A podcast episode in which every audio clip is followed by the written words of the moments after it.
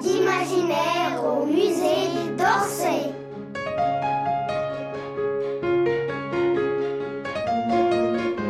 Irène en ballon au-dessus de Paris.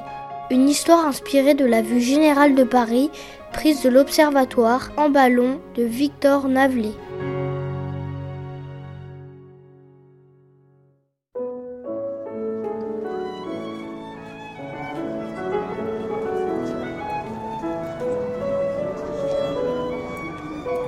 Comme j'adore les inventions de toutes sortes, j'étais folle de joie à l'idée d'aller passer une journée à l'exposition universelle avec mon grand-père. Il avait même pris un abonnement et il pourrait y aller tous les jours, mais il a trop de travail. Il est ingénieur polytechnicien. Il conçoit toutes sortes de machines, dont je découvre les plans sur son grand bureau lorsque je lui rends visite.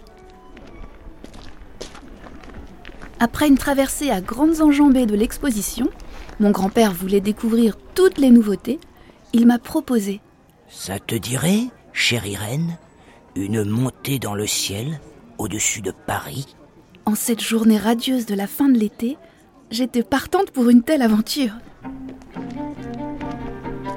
Après le vacarme extraordinaire des moteurs et des turbines que nous avons pu admirer au Palais de l'Industrie, nous sommes arrivés sur le lieu du décollage au Champ de Mars.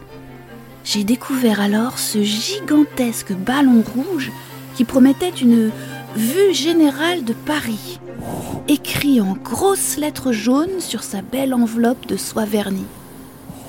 J'étais éblouie, avec tout de même, je l'avoue, un petit pincement de peur. Nous sommes montés dans la nacelle, sorte d'immense panier d'osier tressé, avec mon grand-père et d'autres messieurs élégants vêtus de noir, mais heureux comme des enfants à l'idée de faire l'ascension. Une fois installés dans ce nid géant,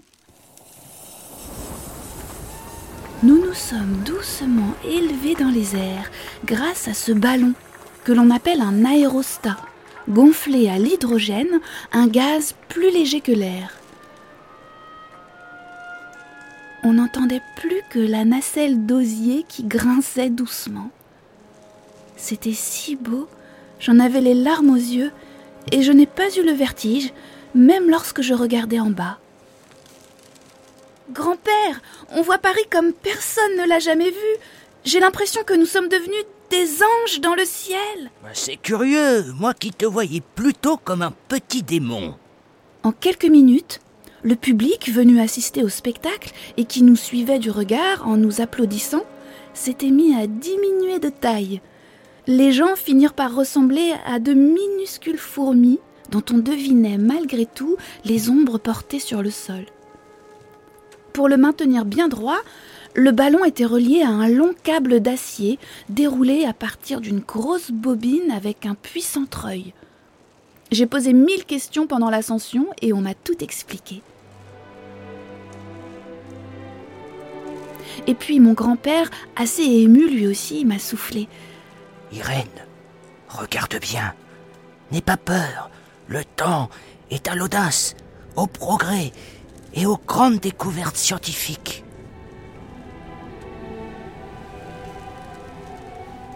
En attendant, le vent s'était mis à souffler. Doucement, mais à souffler tout de même. Je me cramponnais, la nacelle commença à se balancer, à craquer. Les cordes d'attache vibrèrent, les sacs de lest aussi. Heureusement, le sourire de Monsieur Henri me rassurait. Monsieur Henri, c'est lui qui organise ces ascensions, payantes pour les visiteurs de l'exposition. Il est inventeur, aérostier, pilote de l'engin, et il bavarde volontiers avec mon grand-père qu'il connaît. Ils sont tous les deux fanatiques de locomotives. Vous verrez, monsieur Arnoux, ce n'est qu'un début. Un jour, je mettrai au point des ballons captifs de plus en plus grands, avec des nacelles de 6 mètres de large, pouvant emmener 50 voyageurs à 600 mètres d'altitude. Oh, Irène, regarde, là, c'est la gare de Sceaux, avec son embarcadère en forme de fer à cheval. Mon grand-père l'interrompit sans scrupule. En divers lieux, on pouvait suivre au sol d'adorables locomotives qui crachaient leur panache de fumée avec leurs petits wagons, on aurait dit des jouets. J'adore écouter le bruit des trains, leur sifflement joyeux. Ils donnent une telle sensation de liberté. Quand je pense que c'est toi, grand-père, qui leur a permis d'aller plus vite grâce à tes machins pivotants. Des essieux, Irène. On dit essieux. Je te l'ai déjà expliqué. Oui, oui. Oh, et là, c'est l'Observatoire de Paris, avec sa coupole. J'espère que j'y travaillerai un jour. J'aime tant les étoiles, les astres et tous les objets célestes. C'est toi qui es une enfant céleste, Irène. Ah bon? Mais je croyais que j'étais un démon. Et là, le jardin du Luxembourg, où j'adore faire voguer mon petit bateau sur le grand bassin que l'on voit très bien, et même son haut jet d'eau. Je dévorais la grande cité qui s'étalait sous mes yeux, pendant qu'une conversation assez technique s'était engagée entre les messieurs. Avec 25 000 mètres cubes d'hydrogène pur, un grand ballon de 36 mètres de diamètre et de 55 mètres de haut sera vu de tout Paris. S'enorgueillit monsieur Henri. J'écoutais, mais sans quitter le paysage des yeux. Je reconnus sous nos pieds la barrière d'enfer, l'ancienne barrière de l'octroi, où il fallait payer des taxes avant de faire entrer les marchandises dans Paris. Barrière d'enfer, un curieux nom. Peut-être parce qu'autrefois, le quartier était fréquenté par des voleurs et des assassins. Mais aujourd'hui, tout semble si paisible avec ses petits jardins et ses belles avenues bordées d'arbres. Mais tout à coup, je vis un grand oiseau voler vers nous, avec des ailes immenses, de longues pattes qu'il traînait derrière lui et un long bec vraiment pointu. Mon Dieu, s'il lui prenait l'envie de venir piquer notre ballon, tout le gaz s'échapperait, peut-être même exploserait. Sans m'en rendre compte, dans ma frayeur, j'avais parlé à haute voix. Vous avez de l'imagination, mademoiselle, mais n'ayez crainte. C'est un héron cendré. Il est curieux de notre ballon, mais c'est un oiseau prudent et farouche, vous allez voir.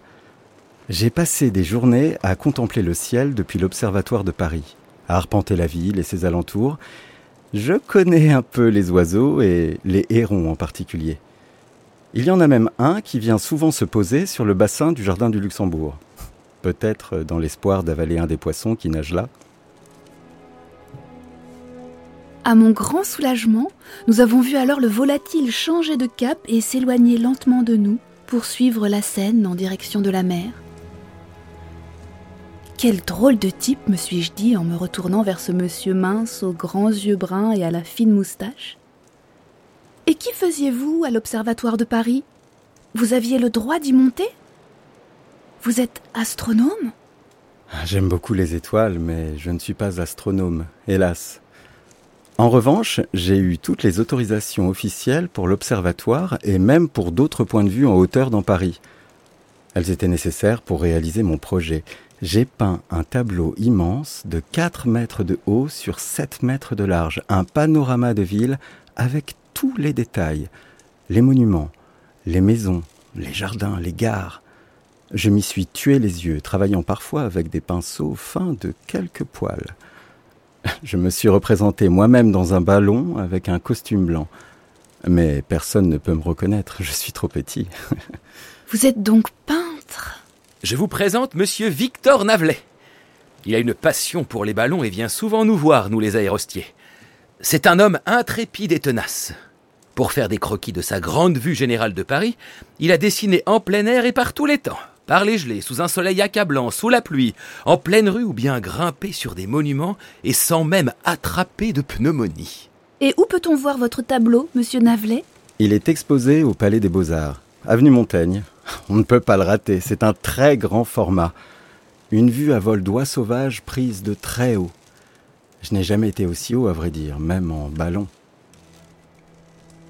C'est comme si on tutoyait les nuages peut-être un jour.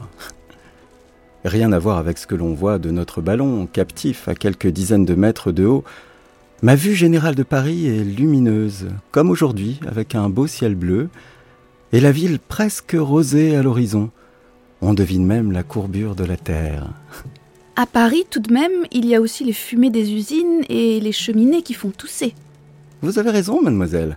Mais cette brume jaunie au-dessus de Paris, je l'ai peinte aussi. En réalité, on ne sait pas grand-chose sur l'atmosphère qui enveloppe notre petite planète.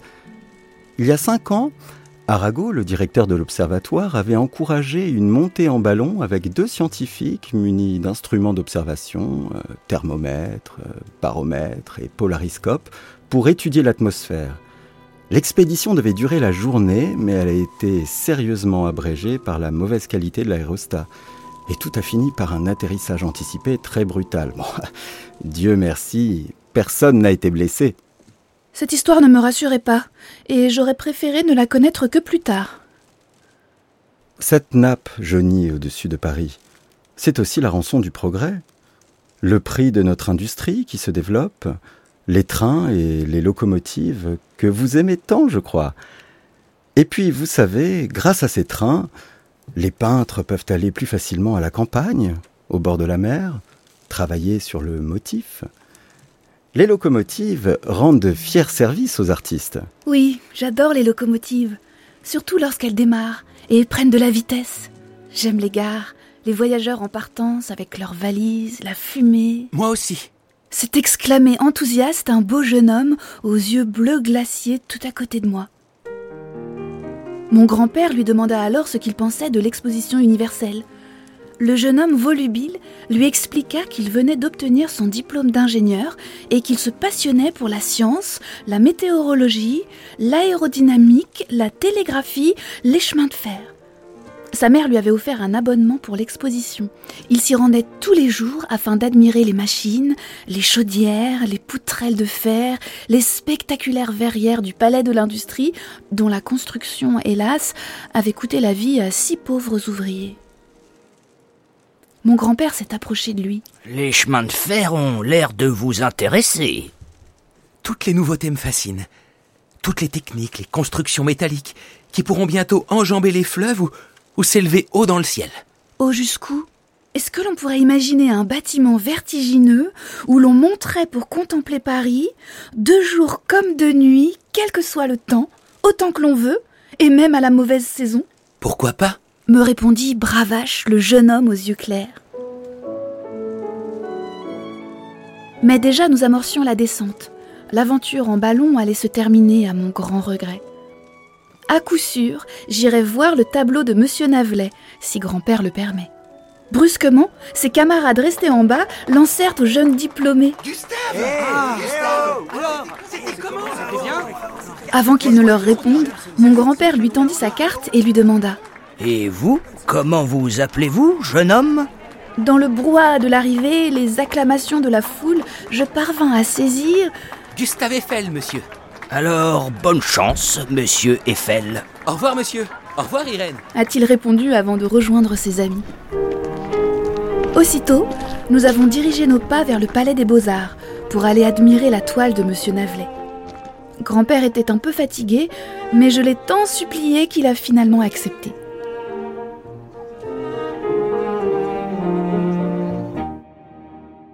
Et c'est exactement à ce moment-là, vous n'allez pas me croire, que je me suis réveillée dans mon lit. Toutes mes couvertures étaient au sol, la nuit avait été agitée. Cette fois-ci, il ne s'agissait pas d'un vilain cauchemar, comme j'en faisais souvent, mais d'un rêve extraordinaire. Je courus dans la salle à manger, grand-père était déjà là, il prenait son petit déjeuner en lisant les journaux. Bonjour Irène, tu as l'air de bonne humeur. Bonjour grand-père, si tu savais le rêve que j'ai fait, j'étais en ballon, très haut au-dessus de Paris, avec toi, Monsieur Navelet et un certain Gustave Eiffel. C'est incroyable, tout avait l'air si réel. C'est sans doute parce que nous sommes restés un long moment hier soir devant le tableau de Victor Navelet qui était là, très aimable. Tu étais fatigué, mais tu as malgré tout beaucoup bavardé avec lui, et aussi avec ce jeune homme tout à côté de nous. Cette toile t'a véritablement voûté, ma parole. Tu crois que dans quelques années, le public pourra monter dans les airs comme je l'ai vécu en rêve? Ce serait si merveilleux. Mais c'est évident, chère Irène. Tu as eu un rêve visionnaire.